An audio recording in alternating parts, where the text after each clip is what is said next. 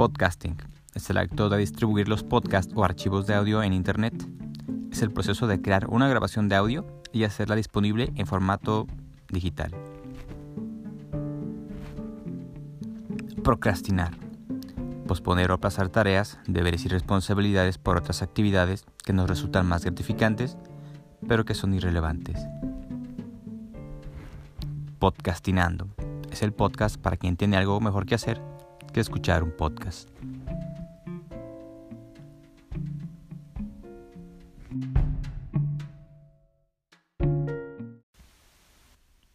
Episodio 2.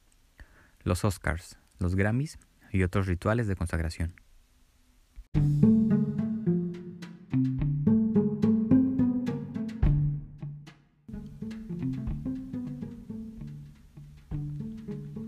Hola, soy Ernesto del Toro te doy la bienvenida al episodio número 2 de Podcastinando. Em, agradecerte los comentarios por el episodio anterior. siempre es agradable recibir retroalimentación de, lo que uno hace. Em, el tema de hoy eh, digo, ah, es eh, algo, algo oportunista. Ya me dirás tú si, si así lo crees. Eh, y tiene que ver con con la entrega de premios, sobre todo el Oscar, ¿no? que acaba de pasar. Eh, y, los premios, eh, estas premiaciones, ¿no? Eh, ¿Los viste? yo los estaba viendo y, pues me gusta mucho ver de repente los momentos de gloria, ¿no? De, las personas, de los creadores, sean Oscar o sean, no sé, mm, otro tipo de, premiaciones, ¿no? BAFTA o los Arieles. Siempre es importante y agradable ver a gente triunfando. y, Además de eso, yo eh, me daba vueltas eh, algo en la, en la cabeza, eh, que es un tema que te quiero platicar, ¿no? El de, el de los ganadores de los de premios. una etiqueta arbitraria que, legitima, o que se legitima mediante un ritual. porque aunque digan que por estar nominados ya se es ganador, bueno, el más ganador es el que efectivamente gana, ¿no? Es el que, el que sí de verdad ganó y, no solo en los Oscars, sino, te digo, en los Grammys o en los Nobel, hay también eh, los Globos de Oro, ¿no? los Arieles aquí en, México, eh, que, toman la forma de una ceremonia ritual en la que los artistas o creadores se transforman, tanto para la mirada del público como para, como para sus colegas. Y entonces este es el tema que, que te quiero platicar. Eh, el de las premiaciones desde una óptica de un ritual institucional y el efecto que tiene eh, bueno, en los ah, artistas o creadores y en nosotros. ¿no? Para empezar, eh, voy a apoyar en, Pierre Bourdieu o Pierre Bourdieu para nuestros amigos que nos escuchen en Francia. y bueno, Bourdieu, un sociólogo francés fallecido en el 2002, dejó un cuerpo teórico muy, muy importante que aún este, es influencia y, y, y, bibliografía ¿no? para, para muchas este, personas en el ámbito de las, eh, de, las sociales. Eh, utilizaba el término rituales de paso, eh, pero él los eh, llamaba rituales de, de consagración. ¿no? permíteme refrescar tu memoria un poco. La definición clásica de un ritual de paso refiere a una transición de un estado, de un estado determinado a otro igualmente determinado. Marca el cambio de una etapa de la vida biológica, pero también de la vida social de las personas. Eh, pero Bourdieu eh, replantea y cuestiona la teoría del rito, eh, poniendo, poniendo énfasis en la, en la, función social del ritual y del significado social de la línea que se cruza en, en el ritual. Es decir, lo cito, no se trata de la separación entre los que han pasado la línea de los que no, sino de las que nunca la pasarán instituyendo así una diferencia duradera entre los vinculados al rito y los no vinculados.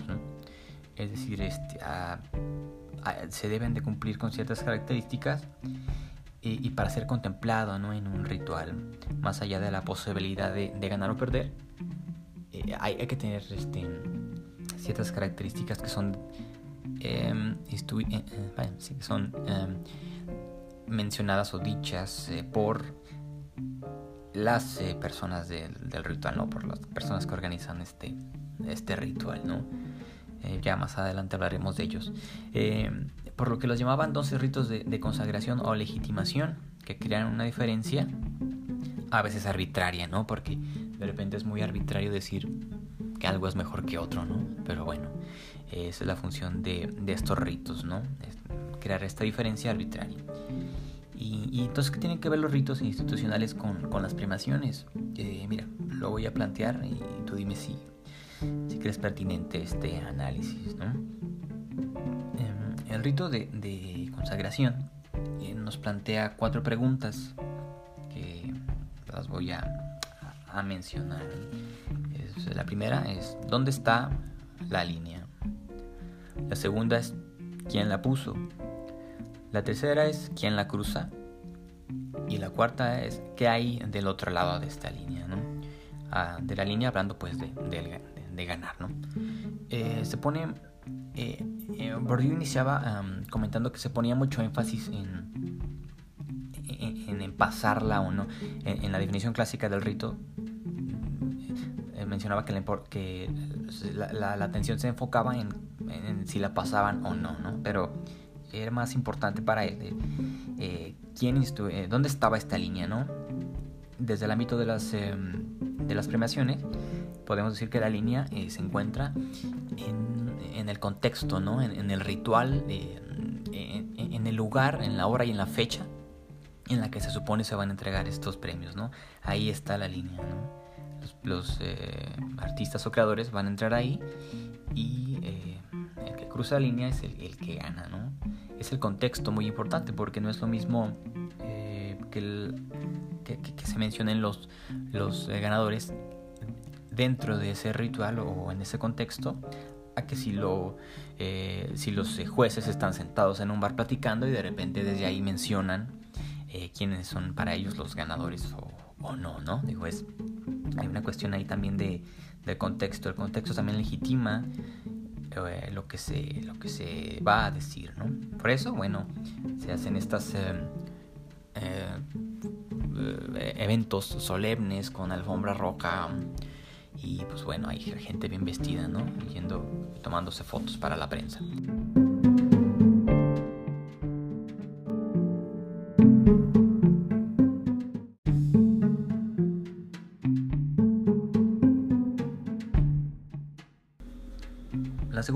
Es eh, ¿quién la puso? ¿Quién pone esa línea?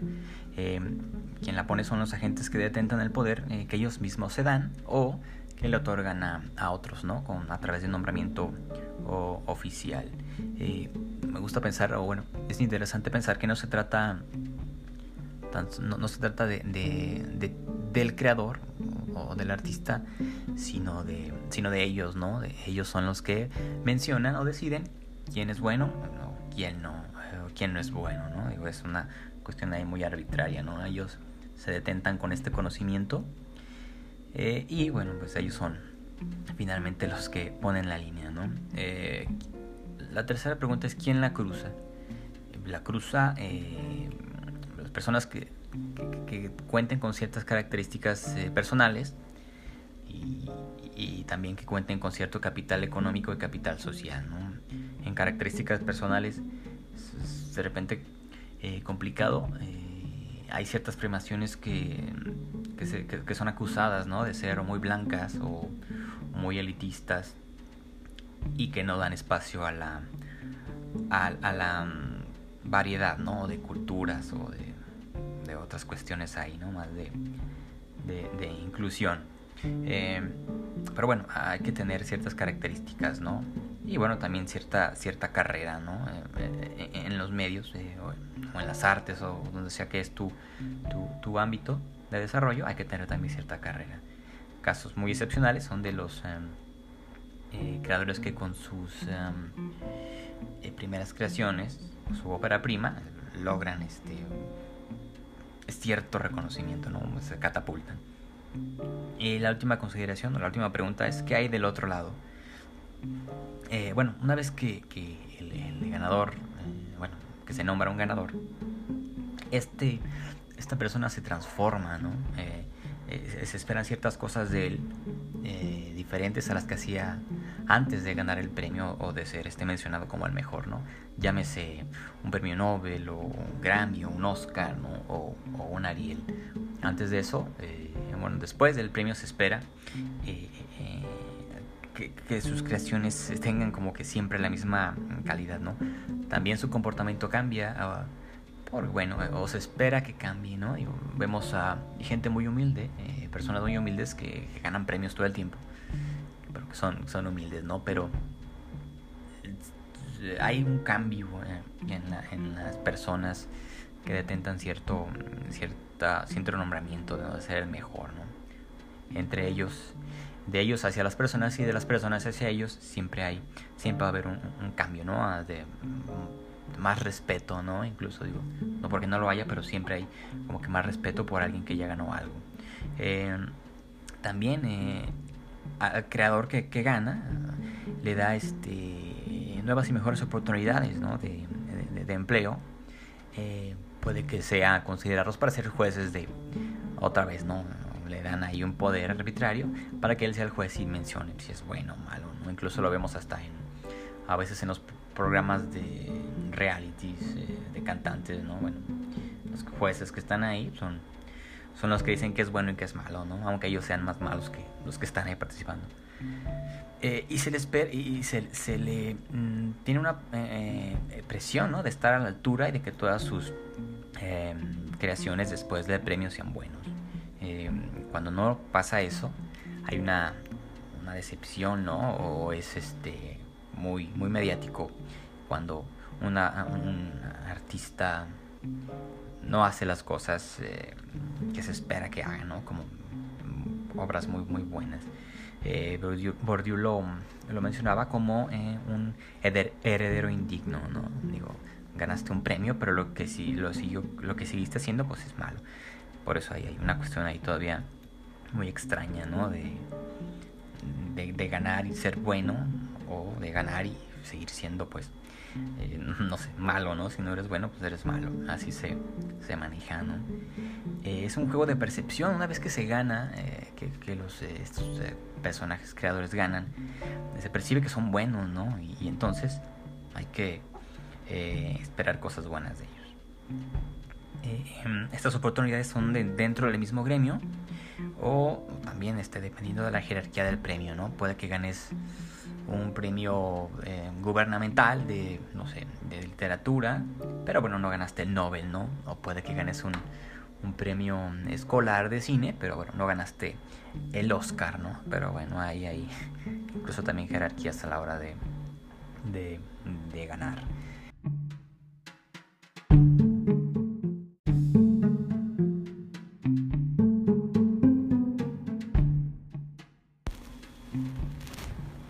Algo también muy interesante, eh, de repente hay ciertos eh, mm, eh, creadores que, rechazan, rechazan un premio, ¿no? no sé, tal vez sea que necesitas, necesitas cierto estatus para poder rechazar un premio o por el contrario que rechazar un premio te dé cierto estatus, ¿no? Es algo ahí muy, muy, muy curioso. hay muchos casos de artistas que, o rechazan el premio o incluso rechazan la nominación, ¿no?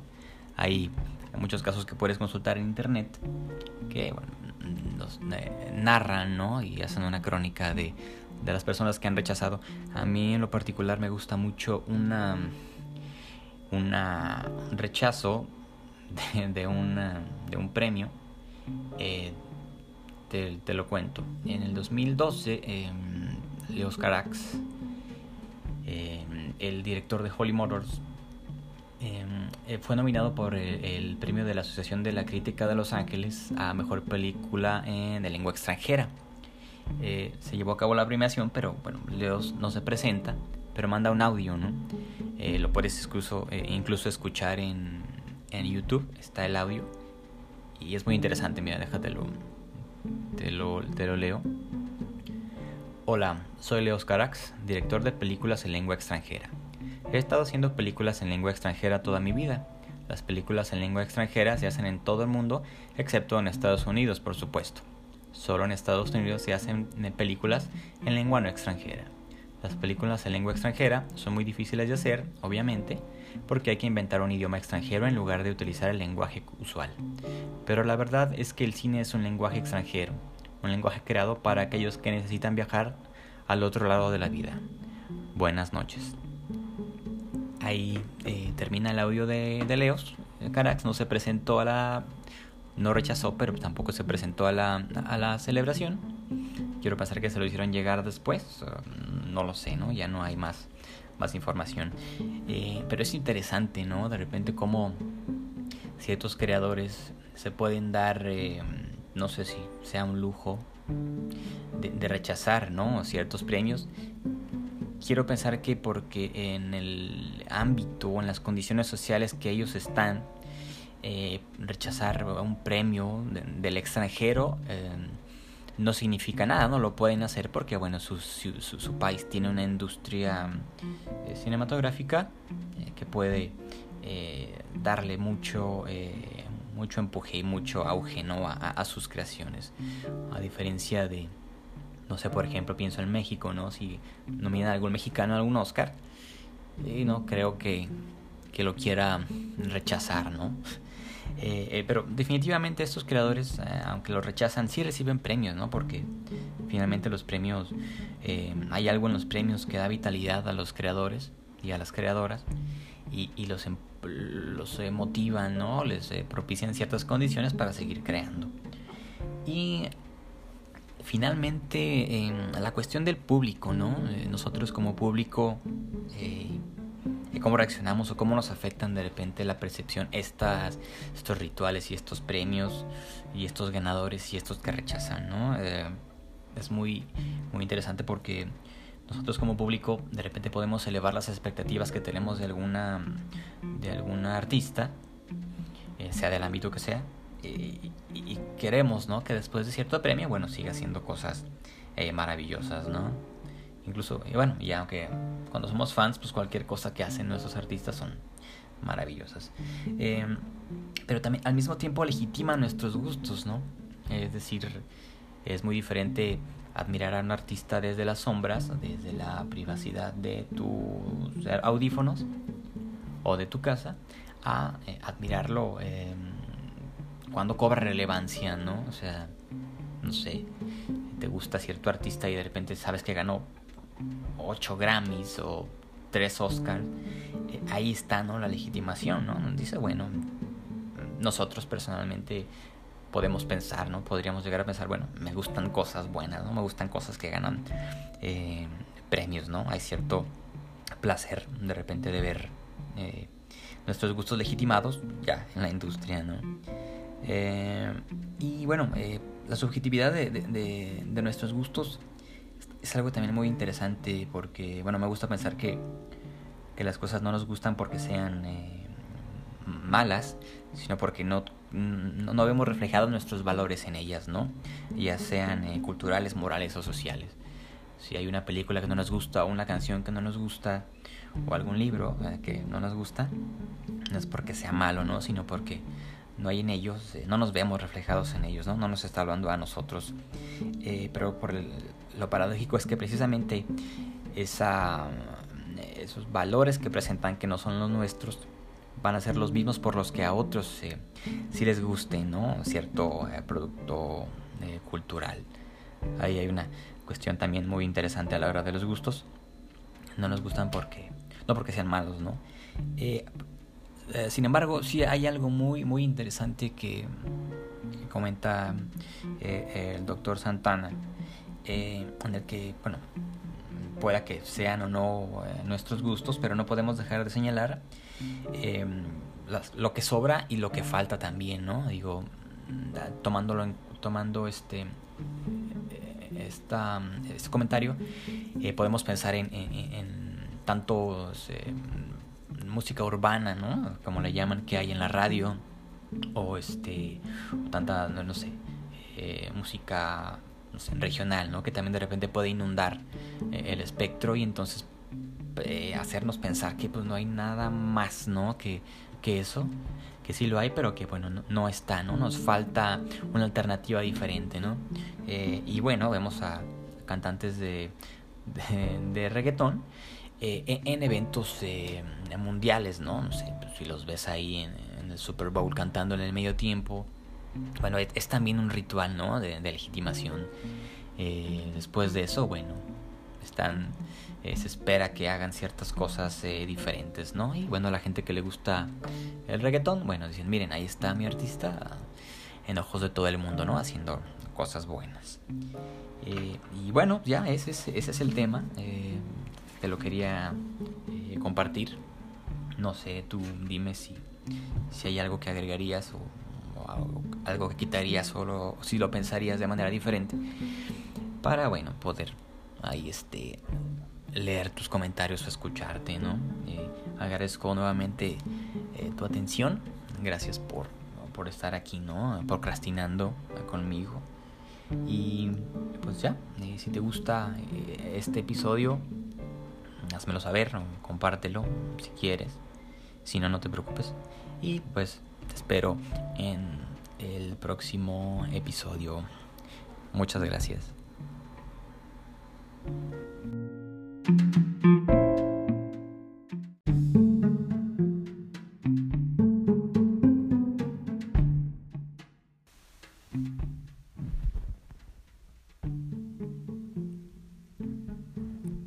Este episodio llegó a su final y tú y yo ya podemos continuar con nuestras obligaciones. Espero que me prestes tu atención en el próximo episodio. Y si tus obligaciones son muy agobiantes, te invito a ingresar a enestodeltodo.wordpress.com y que leas alguno de los ensayos que ahí publico. Hasta luego.